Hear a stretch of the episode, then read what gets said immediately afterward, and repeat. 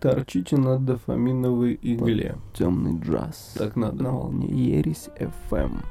Сегодня. Короче, для тех, кто не в курсе, Это сахарные джунгли. стоит напомнить, что я нахожусь на стареньком, захламленном, незастекленном балконе.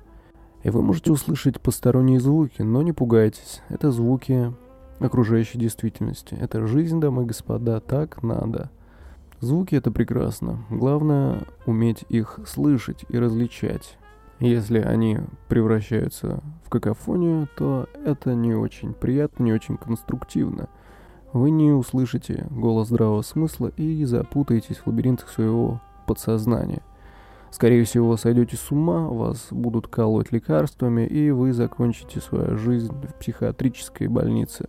А Может быть, это неплохо. Может быть, мы там все окажемся. А От этого никто не застрахован. Знаете ли, паранойя приходит вечером с незнакомцем. Если вы подозреваете, что ваш домашний питомец как-то странно на вас смотрит, а стуки сверху не что иное, как попытки спецслужб сбить ваш сердечный ритм ударно-волновой установкой, то наша организация с радостью ждет вас на консультацию. Мы вылечили много людей. На нашем онлайн-семинаре ведущие специалисты расскажут вам и продемонстрируют некоторые техники защиты от темных сил. Они помогут вам выстроить ваши личностные границы и познать механизмы, с помощью которых вы сможете воздействовать на сознание других людей. Да. Наши любимые клиенты это Маргарита Бром, подполковничка под прикрытием. Работает в универсаме и народной кассиршей. Еще наш клиент Леонардо Ди Каприо. Но это так, пешка в этом большом мире. Потому что жизнь очень многогранна. Звуков масса. Прислушиваться ко всему я бы, наверное, не посоветовал. Наверное, стоит натренировать свой разум, фильтровать какую-то информацию. Я думаю, что сейчас и происходит с э, очень быстрым развитием интернета и механизмов масс-медиа на нас хлынула огромная река информации. Колоссальная. Мозг не справляется, об этом говорят уже все ученые и неученые умы. Все это все уже знают. По сравнению с потоком этой информации, Ганг — это просто весенний ручеек, поблескивающий на солнышке. Мы не понимаем, куда нас унесет эта река, но мы активно плещемся в ней, как свинки, радуясь, радуясь происходящему. Мы думаем, что мы становимся умнее, мы становимся талантливее, популярнее и так далее. Но на самом деле мы просто шмели, опыляющие цифрового господина. Да, скорее всего так и есть. Концепция миллион выбирайте сами. Выбирайте сами, какую, какую концепцию проживать. Натренируйте свою призму восприятия окружающей действительности и существуйте в ней, пребывайте с комфортом, радуйтесь, получайте сахарок, торчите на дофаминовой игле. Все как у всех, ничего удивительного. А джаз-то каков? А, джазик. Сегодня хотел рассказать про довольно-таки известный в интернете эксперимент, когда блох посадили в банку. Спустя какое-то время крышку снимают, но блохи, уже не раз уебавшиеся головой в потолок, э, они запомнили размеры своей турмы и хорошенько уяснили, что есть какая-то невидимая преграда, и прыгать выше просто не могут или не хотят.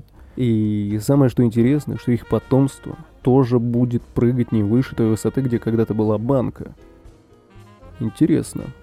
Наверное, все-таки это с э, научной физиологической точки зрения объясняется, скорее всего, тем, что у блох атрофируются мышцы на ногах, икры, блошинные икры атрофируются, и они тупо не могут прыгнуть выше, чем надо бы, чтобы съебаться из стеклянной тюрьмы. В целом же это интересная метафора того, как человек выстраивает себе какие-то невидимые барьеры, преграды, и пол жизни долбится головой в эти стены. Это похоже на какой-то ментальный террариум. Вообще у меня есть теория, что многие люди, я думаю даже, что большинство людей, по большому счету, застряло своего рода в ментальных матрешках из предрассудков, каких-то стереотипов, травм и прочих э, психоповеденческих паттернов. Я думаю, устанавливается, конечно, формируются эти матрешки в основном в детстве, когда ты молодой пиздюк, хочешь нырнуть в лужу, добыть жемчуг или узнать вообще, что там происходит, либо залезть на дерево, оглядеться, оглядеть свои владения и почувствовать себя настоящим приматом, настоящим зверенышем и быть в курсе происходящего. Но матушка говорит тебе, не стоит этого делать. Маленький ты пиздюк, куда ты полез? Ты упадешь, сломаешь себе позвоночник, и мы с отцом за тобой ухаживать не собираемся. А еще тебя заберет вон тот дядя, и плакать не надо. Это первая матрешка.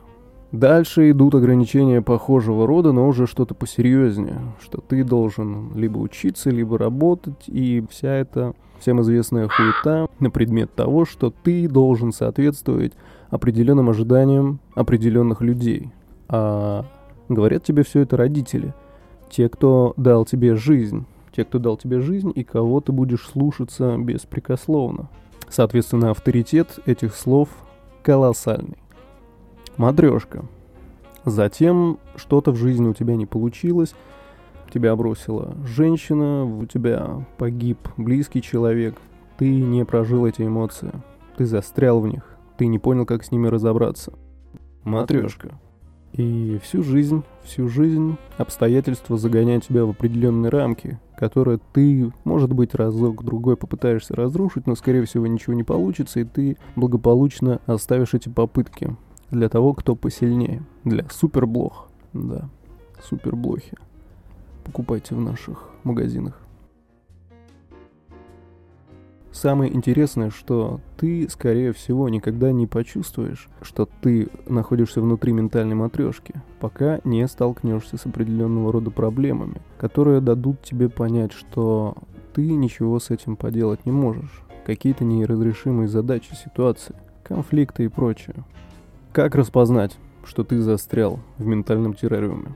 Мне думается, опять же, я не психолог, я даже не парапсихолог, я даже не собачий психолог. Что уж греха таить. Мне думается, что показателем того, что ты застрял в ментальном террариуме, является несоответствие твоей окружающей действительности и твоего представления о жизни, о том, как ты хочешь жить на самом деле.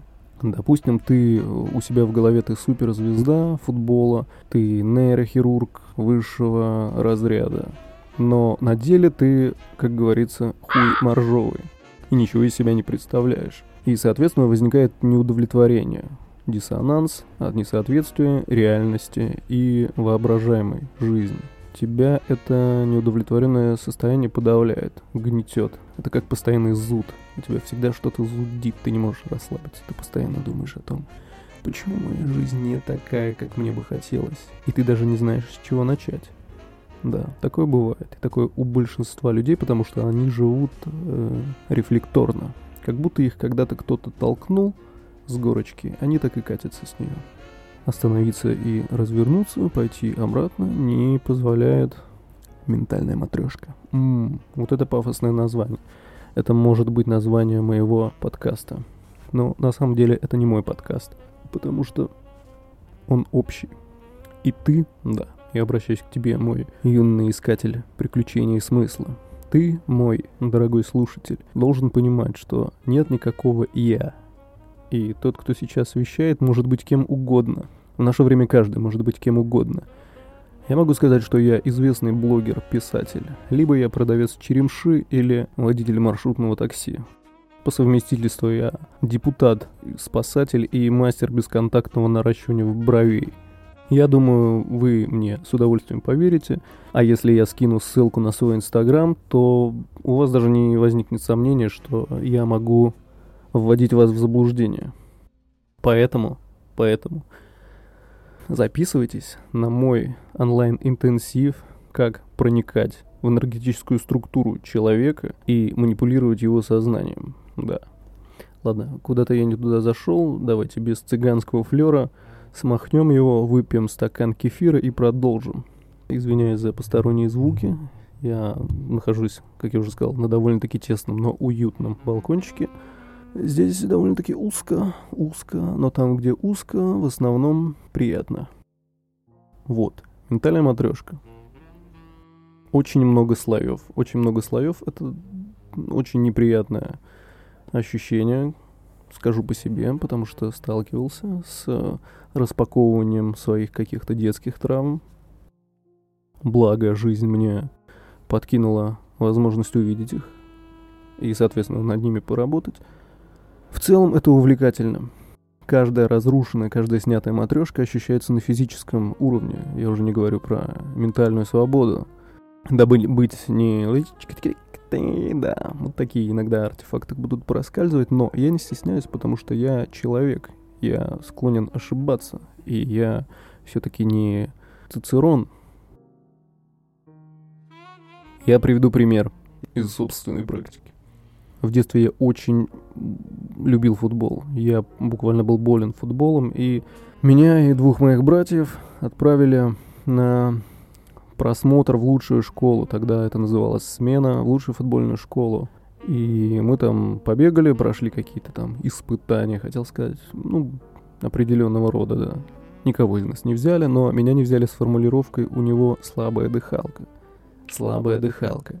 Это звучало как приговор, и, собственно, мои родители мне потом это не раз припоминали, я не помню в каком контексте, но то, что у меня слабая дыхалка и то, что я как-то ограничен в своих возможностей, я усвоил наверняка. И это меня очень ограничивало. Я боялся и не любил бегать на длинные дистанции, я не понимал смысла, мне было тяжело, и я действительно задыхался. Никто не сказал, что это тренируется, никто не сказал, что это не какая-то болезнь, это не навсегда. Это можно починить, и ты можешь пробежать марафон. И однажды я записался на курсы бега, потому что бегать я не умел и не любил, если это не короткая дистанция и не надо спринтануть.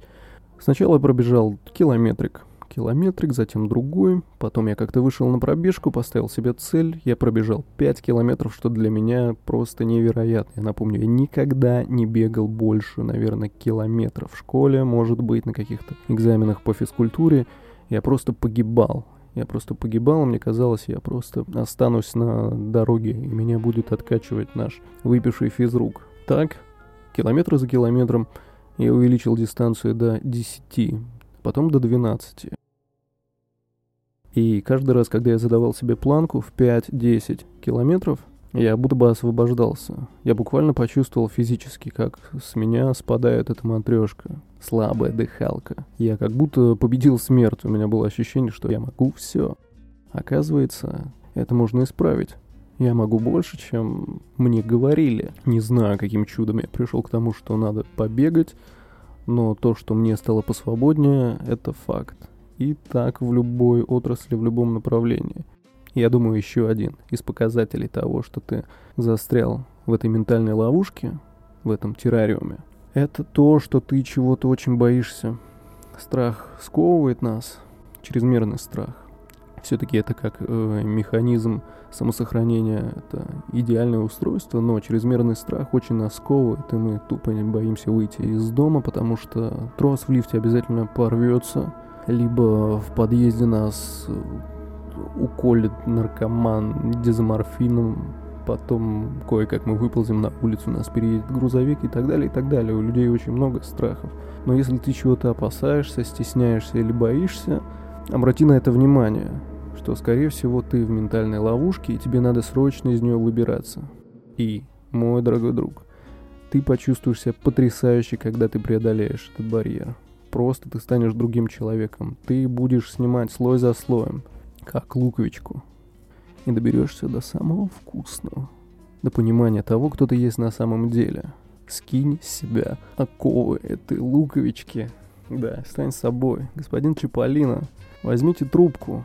Вам звонят из Министерства здравого смысла, хотят рассказать, что происходит в мире, как услышать себя. Как услышать себя. В первую очередь говорить с собой, говорить с миром. Если ты не слышишь себя, я думаю, ты не услышишь и других. Be yourself. Be yourself. С английским у меня беда, потому что в детстве в школе я изучал французский. Но с ним у меня еще хуже, потому что на уроки французского я ходил только потому, что эти уроки вела невероятно красивая молодая учительница Виктория Юрьевна. Если вы слышите мой голос, я передаю вам пламенный привет и свое восхищение. Последнее, что я слышал о вас, что вы живете сейчас во Франции. Было бы удивительно, если бы вы выбрали другую страну. Но забыть вас мне не представляется возможным. Я посылаю вам пламенный поцелуй.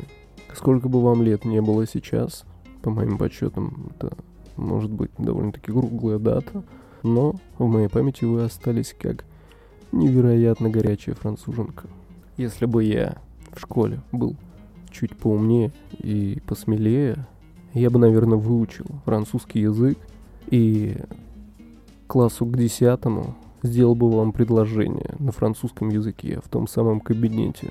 И вряд ли бы вы уехали во Францию. Мы бы сейчас с вами сидели бы на этом самом незастекленном балкончике. Я бы пел вам французские песни.